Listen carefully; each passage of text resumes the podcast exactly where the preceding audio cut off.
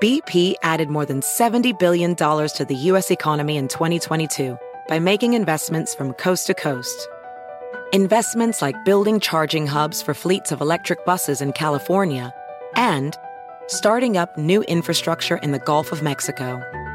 It's and, not or. See what doing both means for energy nationwide at bp.com slash investing in America. You realize you're ready for what's next in your career.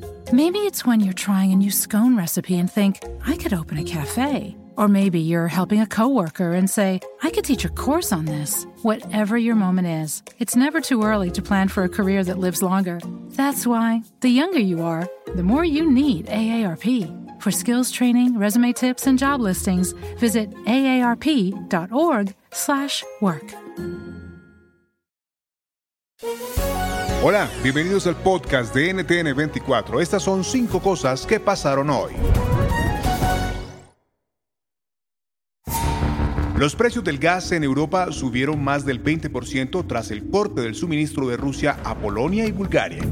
Hoy, la presidenta de la Comisión Europea aseguró que no se debe ceder al que llamó chantaje de Putin y recordó que el 97% de los contratos de suministro de las empresas europeas fija el pago en dólares o euros. La diplomática y experta en relaciones internacionales, Beata Wogna, nos ofrece su visión.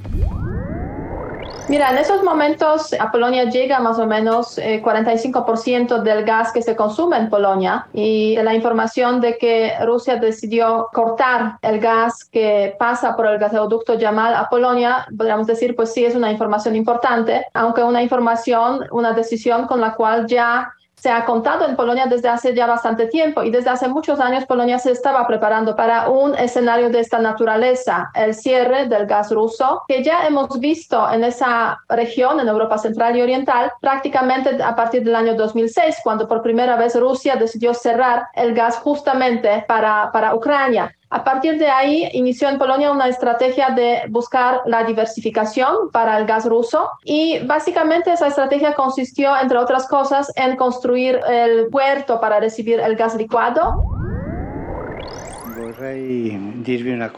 Me gustaría decir algo, me disculpo porque lo saludaré sentado. La curación de esta rodilla parece no tener fin y no puedo estar de pie por largos periodos, lo siento mucho.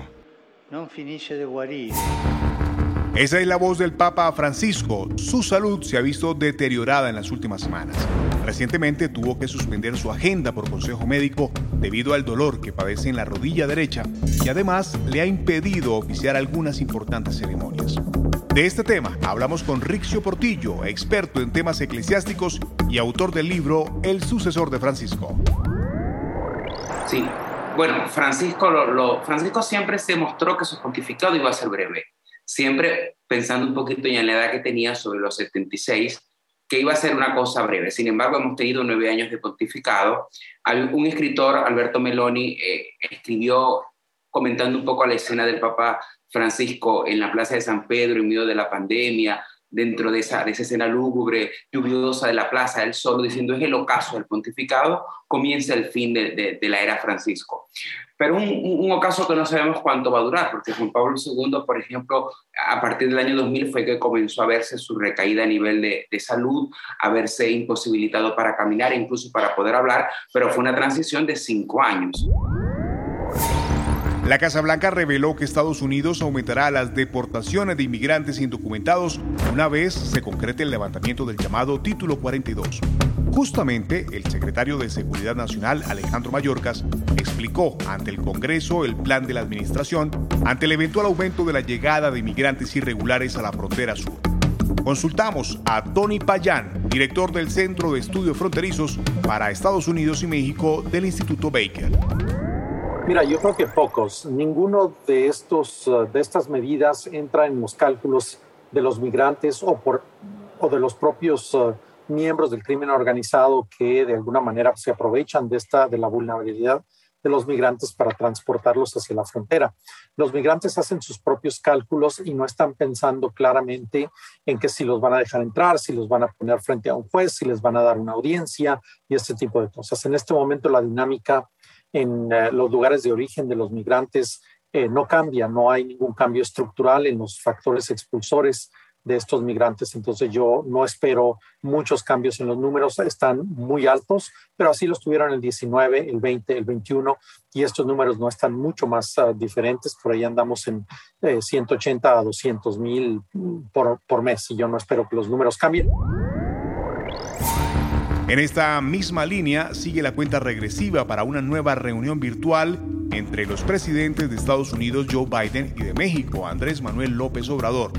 Migración, cooperación económica y cumbre de las Américas. ¿Qué esperar? Hablamos con Israel Navarro, analista político del Instituto de Arte y Oficios en Comunicación Estratégica de México. Bueno, lo primero que llama la atención es que eh, la invitación a conversar eh, se da por parte de la Casa Blanca. Ese es el primer punto que hay que destacar, ¿no? Es decir, Estados Unidos es quien solicita esta videoconferencia con el presidente López Obrador eh, y lo hace de una forma repentina. El día de ayer por la mañana, eh, la Casa Blanca emite un comunicado donde se hace extensiva esta invitación, eh, se manifiesta, el presidente López Obrador durante la conferencia mañanera no había comentado nada, sino que hasta el final le hacen, le hacen el comentario y le hacen la pregunta sobre qué se trataría. El presidente lo que refiere en ese momento es que no tenía idea de los temas, sin embargo, posteriormente el canciller Marcelo Ebrard hace un recuento de los temas que justamente acabas de señalar, que tienen mucho que ver con seguridad transfronteriza, eh, desarrollo económico y el control de la migración. Y al cierre, la Sociedad Interamericana de Prensa denuncia el incremento de la violencia, la persecución y los métodos de censura para acallar a medios y periodistas latinoamericanos. La situación se analizará este jueves en el Foro de la Libertad de Prensa de las Américas. Conversamos con Roberto Rock, director del diario El Universal de México y vicepresidente de la CIP es un conjunto de, factores, de vectores, como acabas de describir muy bien, que tiene que ver con eh, la creciente violencia general en nuestros países, en, América Latina, por causas de narcotráfico, por causas de delincuencia eh, organizada en general.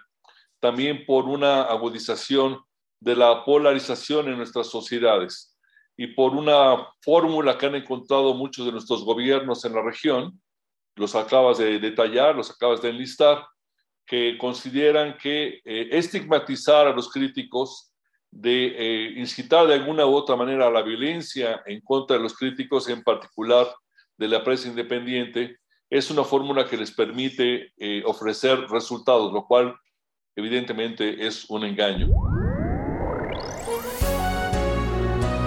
Si te gustó este podcast, puedes buscar más de nuestro contenido en nuestra página web www.ntn24.com. En NTN24 tenemos una red de corresponsales en las Américas que nos permite tener acceso de primera mano a toda la información y hacer análisis sobre los eventos más importantes de la región.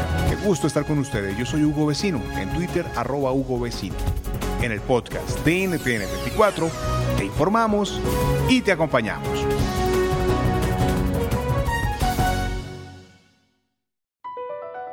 Across America, BP supports more than 275,000 jobs to keep energy flowing. Jobs like updating turbines at one of our Indiana wind farms and producing more oil and gas with fewer operational emissions in the Gulf of Mexico. It's and, not or. See what doing both means for energy nationwide at bp.com slash investing in America.